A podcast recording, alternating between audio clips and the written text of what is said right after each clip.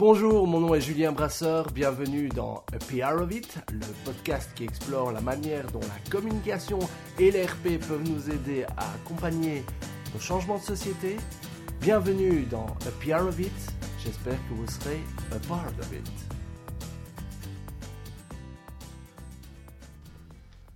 Aujourd'hui, j'ai le plaisir de recevoir Boris de Binfluence. J'ai rencontré Boris l'hiver dernier à la suite d'un mail de prospection auquel je ne réponds en général jamais. Binfluence est une jeune pousse issue de la Business Solvay School de l'ULB à Bruxelles et est active dans le nano-influencer marketing.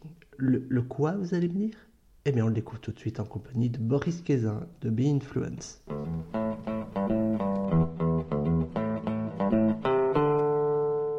J'ai réalisé mon mémoire sur l'influencer marketing de manière générale, donc ce qui m'a permis d'avoir un, aperçu euh, du, marché euh, et, de, et du contexte et de, et de ce qui se faisait actuellement. Euh, donc l'influencer marketing, c'est quelque chose qui n'est pas extrêmement nouveau, hein. ça existe depuis plusieurs années évidemment. Euh, et donc habituellement, ce qui se fait dans l'influencer marketing, c'est que on utilise ce qu'on appelle, enfin au tout départ, il y avait évidemment l'utilisation des stars, là c'est vraiment les, macro-influenceurs qu'on appelle ça, donc les, marques utilisent des stars pour effectivement euh, parler de leurs produits ou pour essayer de, vendre euh, leurs produits ou leurs services. Ces dernières années, les marques ont fait appel à ce qu'on appelle plutôt des micro-influenceurs, donc ça ce sont des gens qui ont sur les réseaux sociaux une certaine euh, communauté, une communauté relativement grande, donc on peut parler en centaines de milliers d'abonnés, parfois en millions d'abonnés ou de followers. Hein. ça dépend si on se trouve sur YouTube, Instagram ou, d'autres réseaux. Mhm. Euh, et donc les marques utilisent parfois ces, gens-là, ils font appel à ces personnes-là pour qu'ils expriment leurs avis et pour qu'ils puissent parler de certains produits sur leur chaîne. Mhm. Euh, donc ça c'est quelque chose qui se fait déjà. Là où nous apportons une différence par rapport à ce qui existe déjà, c'est que nous sommes partis du principe que n'importe qui euh, qui a une communauté sur, euh, sur n'importe quel réseau a un pouvoir d'influence sur cette communauté. Donc euh, nous, nous faisons appel non pas à des macro-influenceurs, non pas à des micro-influenceurs, mais avec ce qu'on appelle nous des nano-influenceurs, c'est-à-dire des personnes qui ont dans leur communauté uniquement leurs amis et leur famille. Donc ça pourrait très bien être moi, par exemple. Euh, donc euh, voilà. Alors la différence. Oui. Bah, ce qui est d'autant plus intéressant, si on prend l'exemple de Facebook notamment, où euh, voilà les relations proches, les personnes qui ont réellement des centres d'intérêt communs avec toi, sont poussées via l'algorithme de Facebook et donc ce qui permet de rendre plus visibles les campagnes pour lesquelles vous travaillez, si je ne me trompe pas. Oui, tout à fait. Euh, tout à fait. Euh, bon, Facebook change ses algorithmes et les améliore euh, constamment.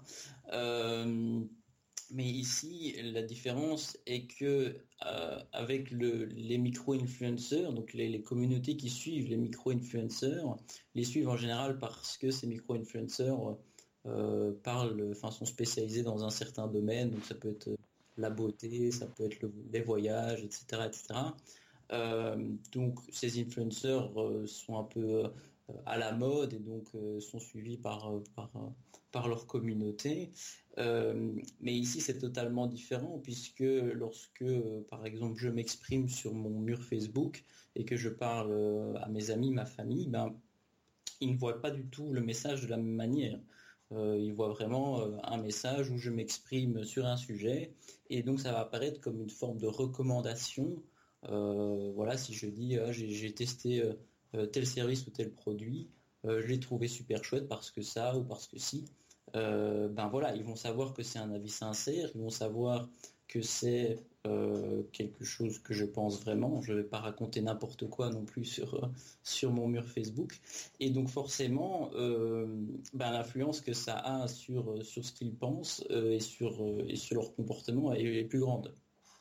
Parce, parce qu'il faut savoir aussi que dans l'influencer marketing traditionnel, donc dans le micro-influencer marketing, ce que j'ai pu observer, euh, notamment à travers mon mémoire et, euh, l'étude de, marché que j'ai faite, euh, c'est que de plus en plus de micro-influenceurs en font leur métier. ou en tout cas ont la volonté d'en faire leur métier.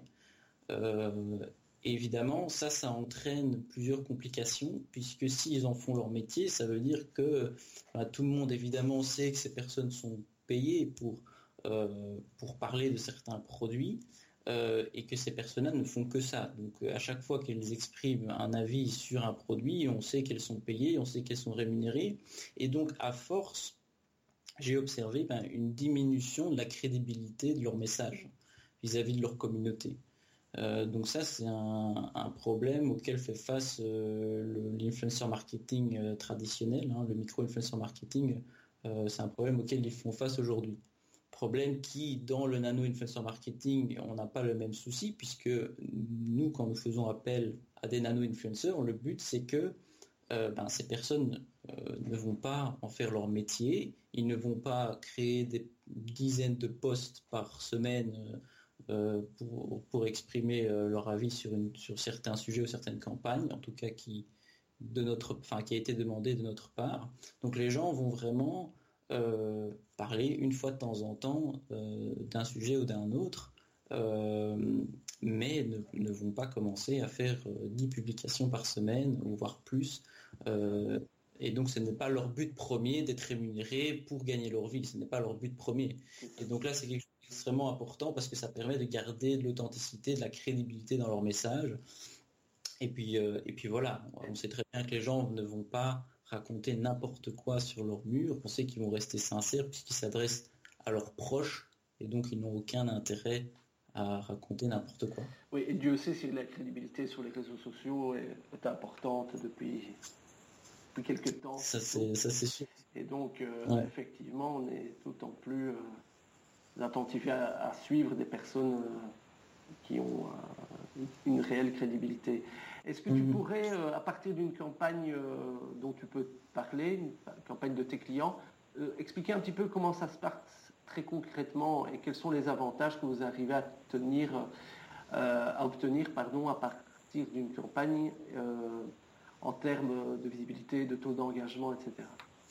Alors, la manière dont ça se passe concrètement, donc forcément, voilà, nous, nous, nous, entrons en relation avec, avec un client qui souhaite euh, voilà, partager de l'information euh, sur un certain sujet, un produit ou une campagne. Une campagne dont tu peux parler?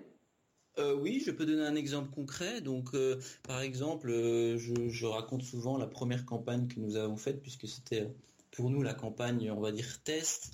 c'était un petit peu, on testait notre, idée et notre, oui, notre idée, et donc on savait pas trop où ça allait nous mener au début. Et donc, cette campagne-là, c'était une campagne pour Médecins sans frontières. Euh, et donc, il voulait donc qu'on parle de ce qui se passe en République centrafricaine, euh, puisque euh, là-bas, la population locale sort d'une guerre civile et donc ils ont encore beaucoup de problèmes sanitaires, des problèmes de santé. donc, Médecins sans frontières voulait communiquer là-dessus. Alors, comment est-ce qu'on les a aidés pour communiquer sur, sur, cette campagne-là?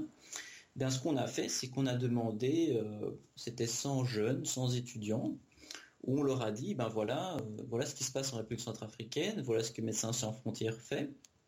Est-ce que vous pourriez exprimer votre avis là-dessus en créant une publication sur Facebook? Et tu les touches via email, ces 100 jeunes? Alors, ces jeunes-là, non, actuellement, nous ne les touchons pas par email. Nous, nous, avons, nous fonctionnons pour l'instant avec un système euh, d'abord de, bouche à oreille offline, donc c'est-à-dire que nous, euh, nous, utilisons des, personnes, des étudiants qui sont répartis un petit peu dans différents campus euh, universitaires et d'autres écoles, puisque c'est vraiment sur ce target qu'on a commencé en tout cas à, s'étendre. Maintenant, voilà, on va essayer d'étendre à, plus large, mais pour l'instant, au début, c'était vraiment des gens en haute école et à l'université, donc entre 18 et 25 ans environ. Euh, et donc la manière dont on fonctionne, c'est qu'on a des gens qu'on appelle des campus leaders, comme ça, dans, dans différents campus euh, en Belgique, qu'on contacte. Et donc euh, quand on a une nouvelle campagne, on leur dit, voilà, on a une nouvelle campagne, voici le sujet. Est-ce que vous pourriez trouver des gens autour de vous pour en parler et exprimer leur avis sur, sur les réseaux sociaux? Donc actuellement, on a un premier bouche à oreille offline en fait qui se crée pour ensuite déboucher sur des créations, des publications sur les réseaux qui va créer un bouche à oreille online.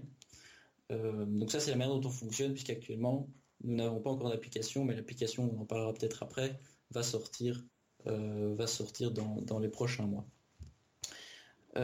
donc voilà, donc on a cette campagne qui se crée et donc ces jeunes qui expriment leur avis sur, sur un certain sujet. Alors forcément, bah, ça, donne de la visibilité au, projet et aux actions, ici en l'occurrence de Médecins sans frontières. Euh, donc ça, c'est une première chose. La visibilité, qu'on rappelle, comme on l'a déjà dit, qui est vue euh, sous forme de recommandations, euh, d'amis, de proches à proches. Donc ça a beaucoup d'influence. et deuxièmement, ce qu'on fait, c'est qu'on va aussi analyser un petit peu ce que les gens ont dit sur la campagne, comment ils se sont exprimés vis à -vis de cette campagne, comment leur communauté aussi, donc leurs amis, leurs familles ont réagi dans les commentaires. Et on va analyser euh, aussi chaque publication individuellement pour faire à la fin un petit rapport de communication aux clients. Euh, donc euh, en leur disant, ben voilà comment les gens se sont exprimés, voilà ce qu'ils ont dit. Voici les publications qui ont bien fonctionné, voici les publications qui ont moins bien fonctionné, et on va essayer de comprendre le pourquoi. Pourquoi est-ce que certains messages ont mieux fonctionné que d'autres euh, et pourquoi est-ce que certains messages ont moins bien fonctionné que d'autres. Ce qui va nous permettre d'aboutir à la fin à des recommandations sur la manière de communiquer, donc des recommandations que Médecins sans frontières peut utiliser pour ses autres euh, pour autres, euh, dans ces autres canaux de diffusion, que ce soit à la TV, à la radio ou dans les journaux ou autres. Ou même Facebook, probablement, de se dire, ben voilà, effectivement, directement sur Facebook, euh, pour effectivement mettre l'accent sur les choses qu'on aura mises en avant dans le rapport euh, pour améliorer la communication envers, ici en l'occurrence, les jeunes. Je t'interromps, c'est possible euh, qu'il y ait deux, sur base de ces constats et recommandations, est-ce que ça arrive qu'il y ait des deuxièmes vagues de, de, campagne pour dire, ben voilà, on va mieux utiliser ces messages-ci pour pouvoir optimiser et donc est-ce qu'il y a des deuxièmes vagues qui sont possibles? Oui, tout à fait. Et euh, euh, c'est en fait notre but, puisqu'en fait, la, première campagne que nous créons, généralement, nous laissons une liberté relative aux, jeunes dans, les messages qu'ils vont transférer. Bien évidemment, il y a un contexte hein, qu'on définit. Vous devez parler voilà, de tel sujet, euh, etc. Mais on laisse une certaine euh, créativité et une certaine imagination aux gens pour exprimer de la manière dont ils ont envie, ce qui nous permet d'avoir vraiment différents types de publications, différents types de messages, mais toujours par rapport au même sujet, bien évidemment. Euh, ce qui nous permet donc d'avoir un espèce de, plusieurs types de messages, ce qui va nous permettre d'analyser les performances des différents types de messages. Et dans un deuxième temps, comme, tu, le mentionnes très bien, le but c'est de faire une deuxième campagne, voire une troisième, quatrième.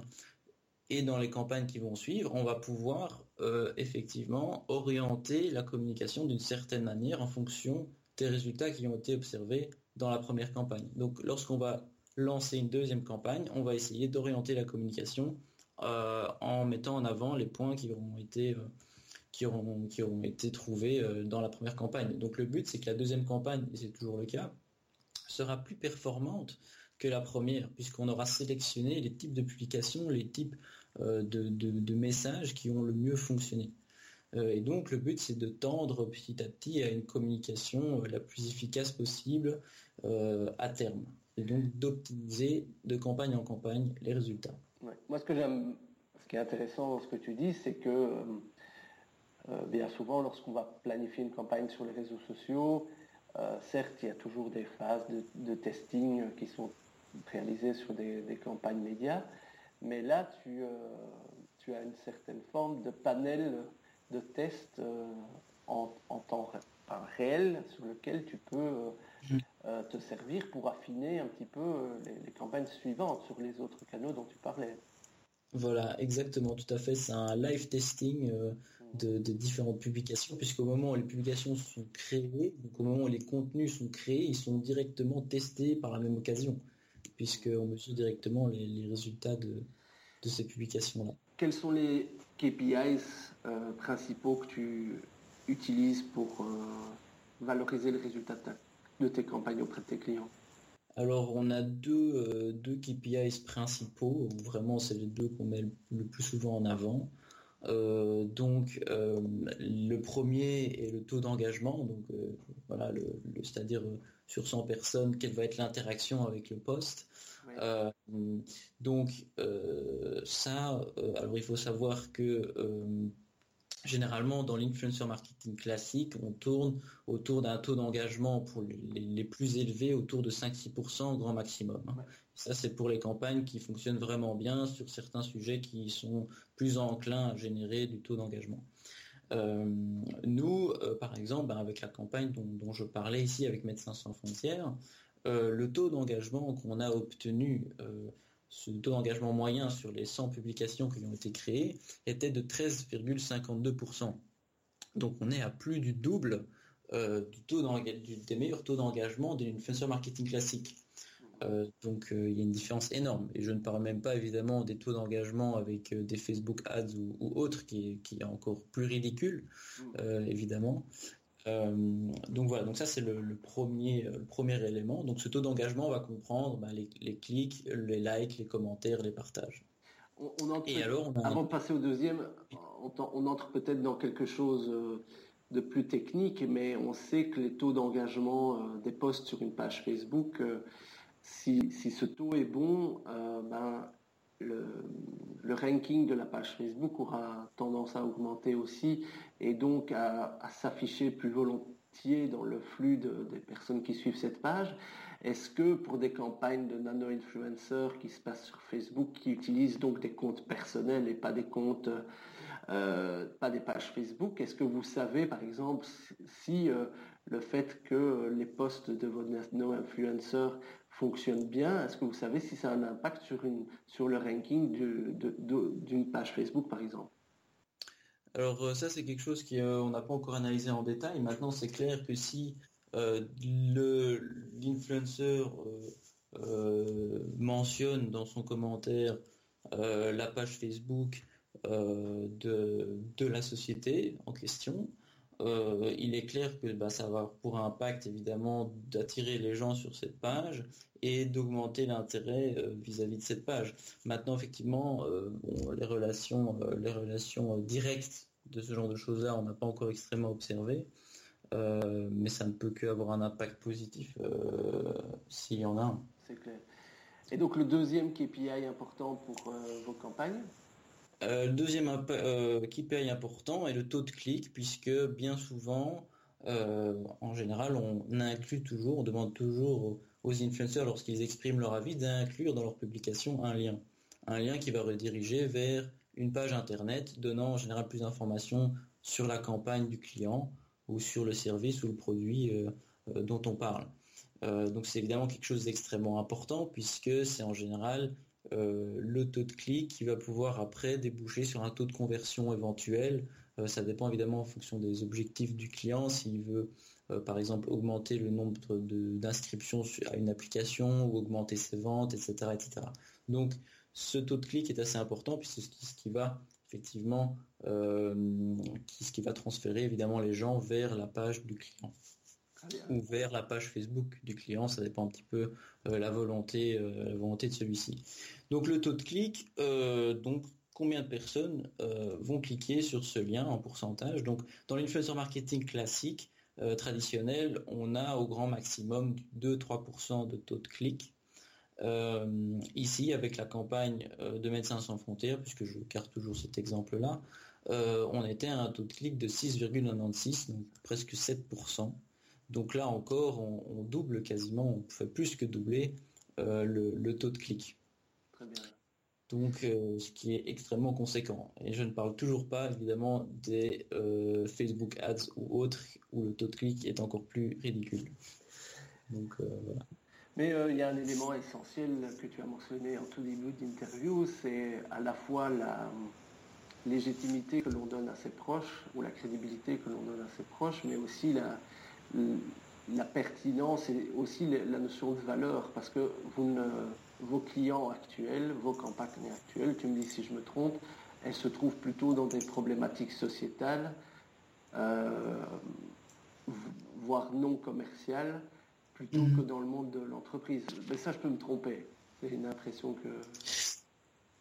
Euh, oui, alors effectivement, donc ça c'est quelque chose, euh, donc c'est quelque chose de très important pour BeInfluence puisque c'est c'est un petit peu le, why, de Binfluence, qui est de se dire, voilà, nous, on veut sélectionner effectivement des clients qui vont intéresser les jeunes d'une manière ou d'une autre.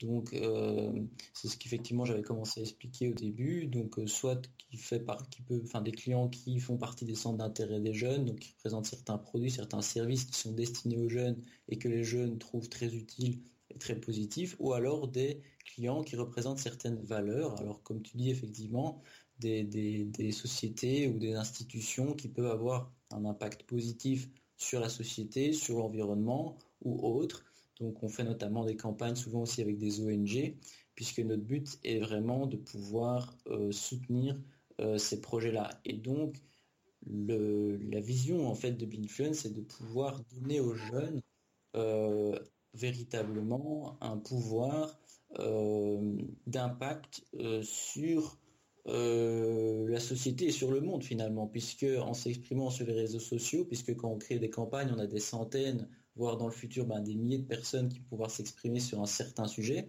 Forcément, quand on a des centaines, des milliers de personnes qui s'expriment sur un sujet en même temps, ben, ça a pour effet de fortement soutenir ce projet ou cette société ou ce service ou ce produit. Euh, donc l'objectif, c'est vraiment de donner aux jeunes la possibilité de s'exprimer sur ces sujets-là pour pouvoir les soutenir.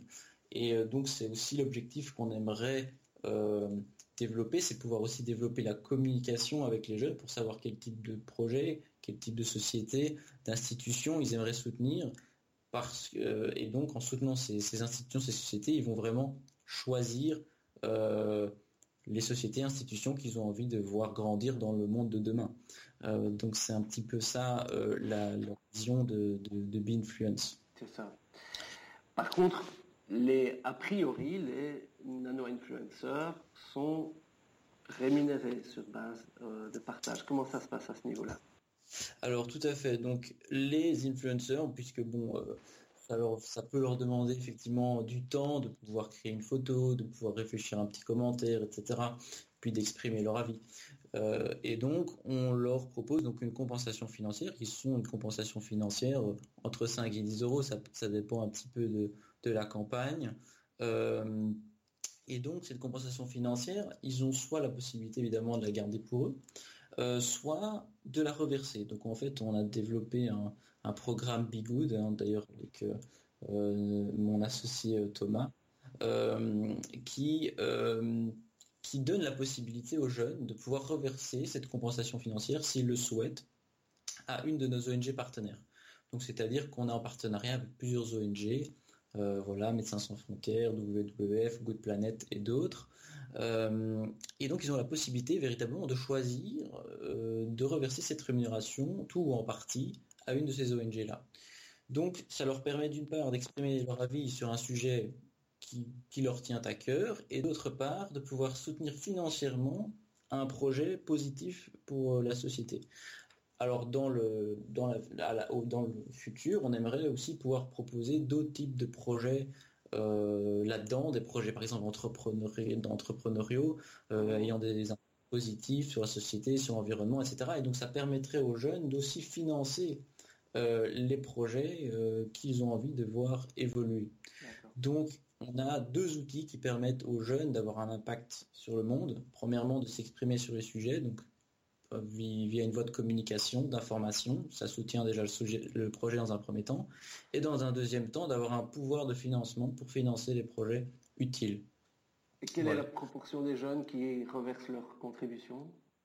Alors, euh, jusqu'à présent, on est euh, à du 60% environ des jeunes qui reversent tout ou une partie euh, au projet. Donc, euh, donc euh, c'est au, début on avait lancé ça avec Médecins sans frontières, c'est parce que Médecins sans frontières, comme c'était notre premier client, euh, ils nous ont effectivement laissé la chance de pouvoir tester notre notre idée.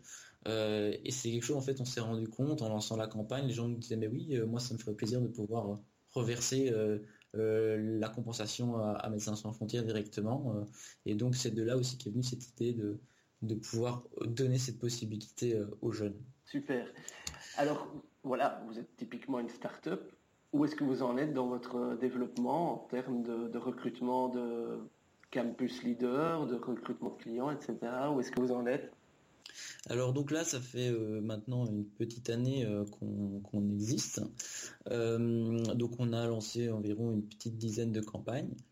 Euh, et donc là, véritablement, euh, on avait jusqu'à présent un outil primordial qui nous manquait, c'était l'application, euh, cette plateforme en fait que, nous sommes en train de développer.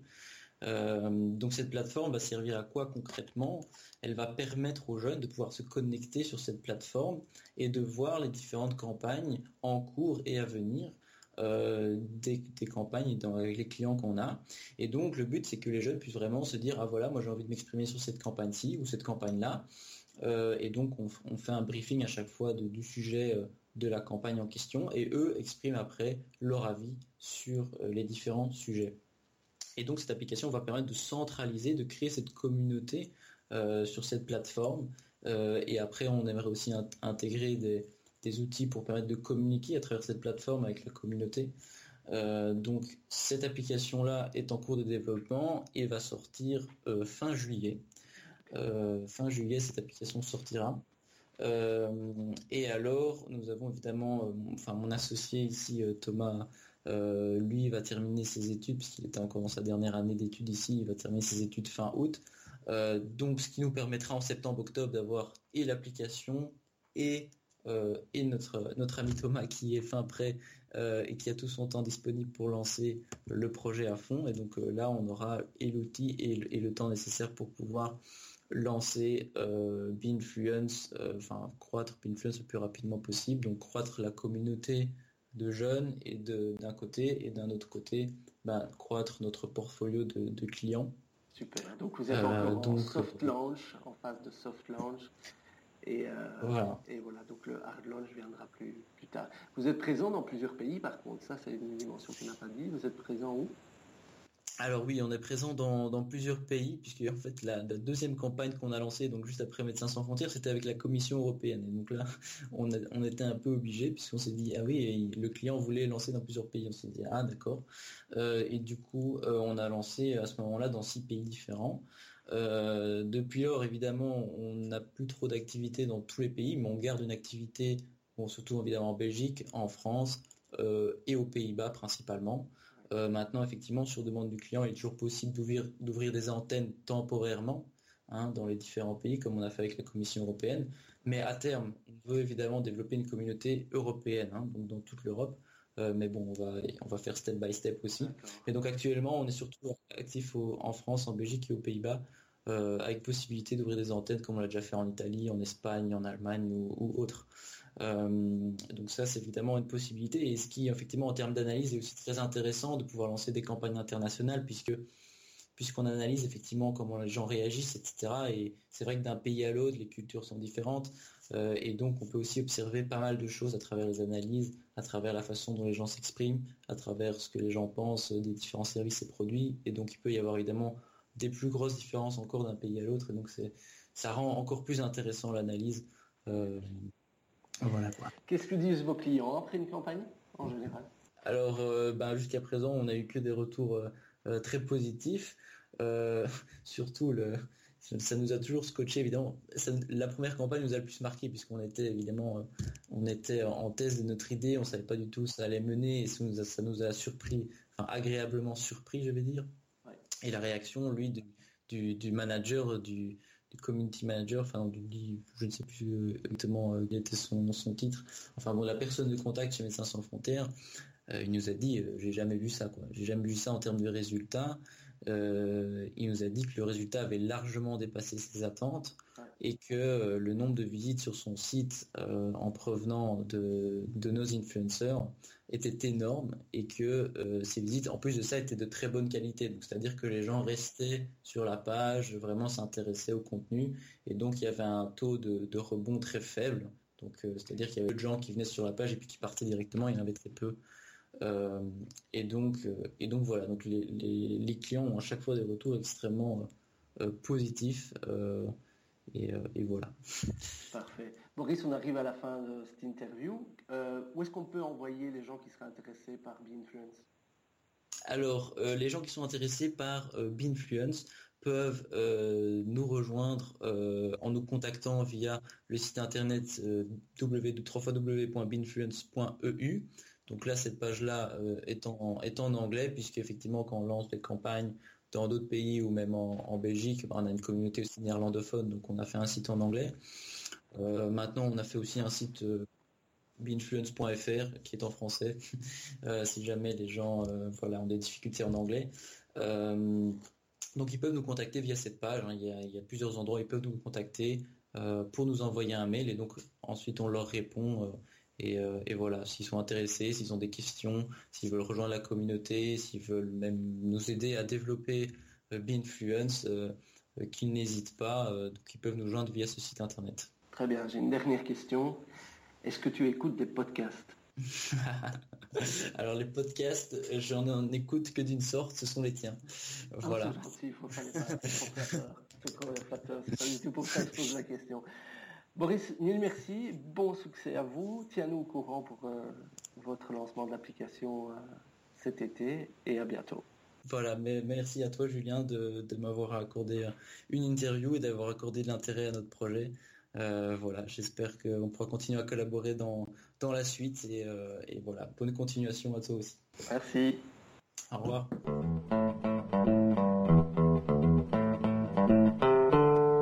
Merci d'écouter Happy Laissez-moi vos commentaires via facebook.com slash podcast ou via Twitter arrobase underscore podcast.